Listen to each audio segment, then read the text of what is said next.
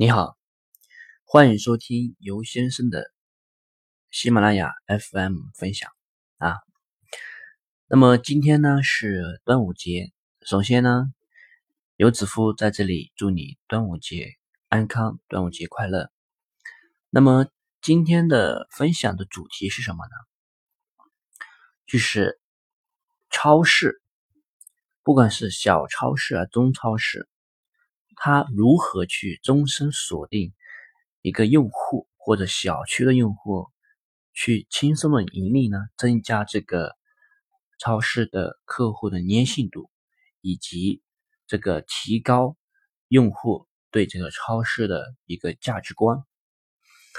嗯，首先我们来分析一下几个问题。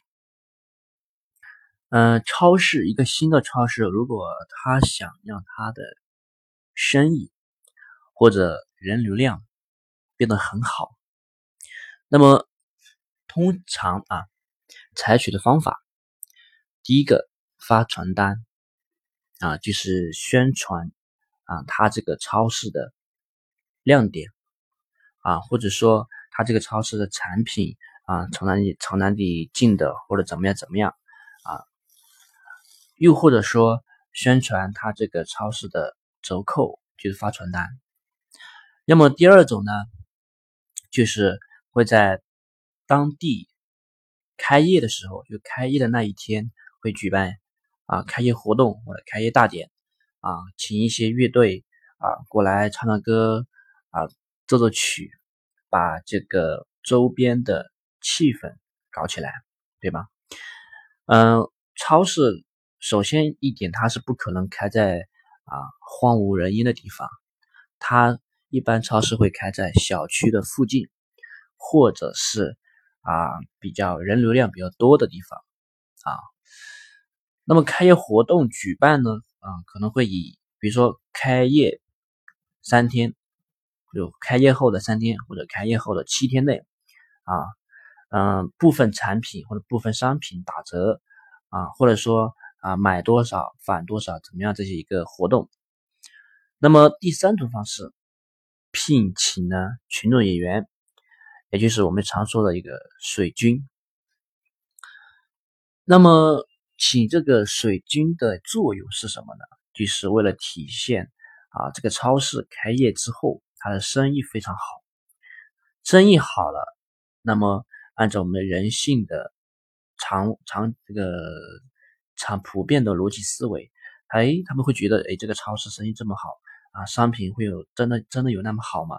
就是他们引发一个用户的好奇心。当然了，在这种方式的话呢，啊，现在来说啊，依然有效，但是这种方式的效果不大。嗯，我这里指的不大呢，指的是就是客户的粘性以及客户对这个超市的价值观。怎么提升啊？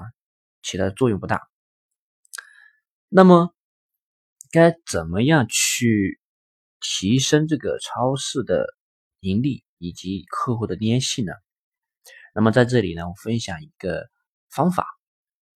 嗯，如果你的超市开在小区的附近的话啊，开在小区的附近的话，你呢啊可以去跟小区的物业谈。物业谈，一般来说，小区的住户啊，他每个月都要交物业费的嘛，啊，必须这个是必须要交的啊。打比比方说，这个每个月每个月的物业费是五百块钱啊，我们打个比方是五百块钱。那么你跟物业谈呢，谈好了之后啊，就是让物业去帮你宣传这个超市，什么意思呢？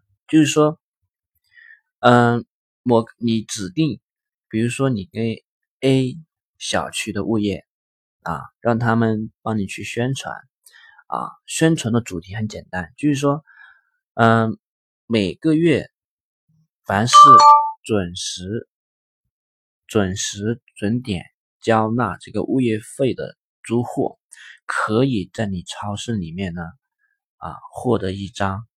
价值五百块钱的商品会员卡或者积分卡，五百积分或者怎么样对吗？也就是说，我在这个我这个月把这个物业费五百块钱交了，然后呢，物业那边给我一张积分卡或者或者某个小区附近超市的会员卡啊，说白了，这五百块钱五百积分也好，它就是五百块钱。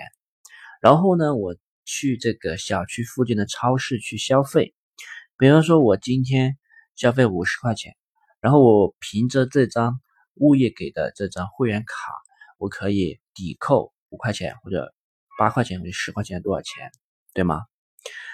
当然，这五百块钱不可能是一次性返还的，是通过你消费去返还的啊。那么对于用户来说，或者对于这个小区的住户来说，他每个月的物业费是不是每个月都要交，对吗？对于他来说是没有任何风险的，反而在零风险的基础上，还他还收获了用五百块钱物业费换来的价值五百块钱的超市的会员卡，对吗？那么从这点上来说，是不是就吸引了用户的一个对你超市的一个关注啊？对不对？他早晚都要交的。如果是那像那种，啊，你免费送给用户一张会员卡，或者免费的让他办会员卡，他不不一定办。哪怕是这会员卡里面价值一千块、价值两千块的会员卡，他不一定会办。他以为你是骗子，知道吗？那么为什么通过物业这个中介方，住户就会提升对你这个超市的一个粘性度呢，以及价值观？因为什么呢？因为住户他觉得，如果啊，如果我不去你这个超市消费，用这五百块钱换来的啊五百五百五百块钱物业费换来的积分卡的话，他觉得就心里的不平衡，人都是要占便宜的，知道吗？他会觉得这会员卡他是用五百五百块钱的物业费换来的，或者说是得来的买来的。知道吗？所以他如果他有购物的需求，他首先想到的是你的超市，而不是你附近或者别人的超市啊。这里呢就利用了一个人性的一个贪便宜的一个原一个弱点，对吗？所以通过这种小方法啊，可以提升对用户对你超市的一种粘性度以及价值观啊。那么今天的分享，刘先生呢就分享到这里啊。嗯，以后会更新很多的关于这种运营、商业运营的案例啊，谢谢大家。